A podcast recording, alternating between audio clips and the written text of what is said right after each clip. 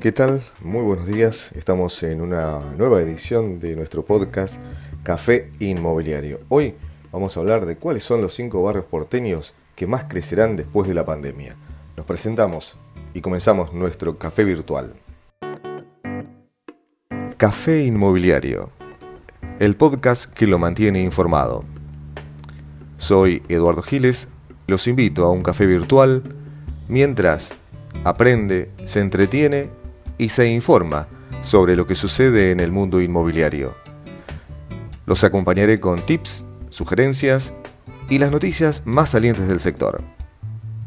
Lo invito a un café inmobiliario. Un informe privado reveló que se están perfilando con alto potencial los barrios de Villa Urquiza, Villa Crespo, Barracas, Flores y Núñez, algunos expertos suman también a estos a Versalles, Coglan y Mataderos, ofertas, precios y demás. Hoy, varios de los protagonistas del real estate se están enfocando en lo que vendrá el día después del aislamiento casi extremo que tenemos por el COVID-19 y comienzan a testearse el mercado. Uno de ellos, Llevedone Propiedades, ha elaborado un informe que ubicó a Villa Urquiza, Villa Crespo, Barracas, Núñez y Flores como los cinco barrios porteños que más crecerán sobre el resto. En el análisis surge que Villurquiza ofrece como potencial su identidad barrial y la elección por parte de generaciones que se criaron en el lugar y se posiciona la expansión en las calles adyacentes de los nuevos cruces del ferrocarril bajo nivel y los puntos cercanos con la estación Juan Manuel de Rosas de la línea B de subterráneos, entre la avenida Triunvirato y Monroe. Un dato interesante es que la variación de precio dentro del barrio es moderada. Según este análisis eh, de valores que ha hecho el departamento que se realiza por el Instituto de Economía INECO de la Universidad Argentina de la Empresa, de la UADE, en abril del año 2020, un dos ambientes a estrenar cotizaba el metro cuadrado en 3.454 dólares y por una usada en 3.293 dólares.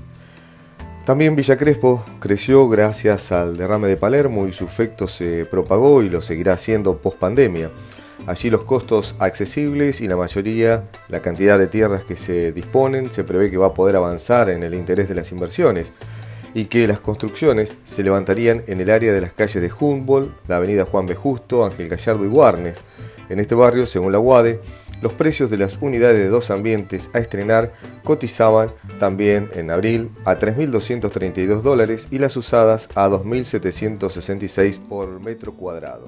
Otra de las zonas que podría expandirse es Barracas, que se presenta como opción con buena cantidad de ofertas de casas por comprar y construir. Allí, las unidades nuevas y las usadas oscilan en el valor del metro cuadrado entre 2.000 y 2.500 dólares para dos ambientes. El barrio históricamente fue destinado a galpones, eh, galpones industriales, galpones de logística y también para materiales de construcción, con lo que abundan las tierras disponibles para edificar. El desembarco de nuevos usuarios que compran propiedades y abren comercios está cambiando el entorno de esta zona que durante años padecía el flagelo de la ocupación informal. En el eje norte porteño, Núñez mantendría el crecimiento. Las unidades de torres sobre la Avenida Libertador pueden llegar a duplicar el valor del metro cuadrado de un PH cercano a la estación de ferrocarril Mitre. Es un barrio con mucha demanda motorizada por la cercanía con los espacios verdes y con el Río de la Plata. Los departamentos a estrenar de dos ambientes cotizan a razón de 3.622 dólares el metro cuadrado y los usados en 3.377 dólares, según este informe de la UADE. En tanto, el barrio de Flores se presenta como atracción por el bajo costo de los terrenos como de las unidades. Allí la UADE informa que los departamentos de dos ambientes a estrenar están en 2.933 dólares por metro cuadrado y los usados en 2.693. Pero hay otras zonas con alto potencial. Por ejemplo, algunos referentes del sector Dicen que Caballito, Palermo, Barracas, Mataderos y Versalles serían los barrios que tendrán mayor expansión luego que se atraviese el COVID-19.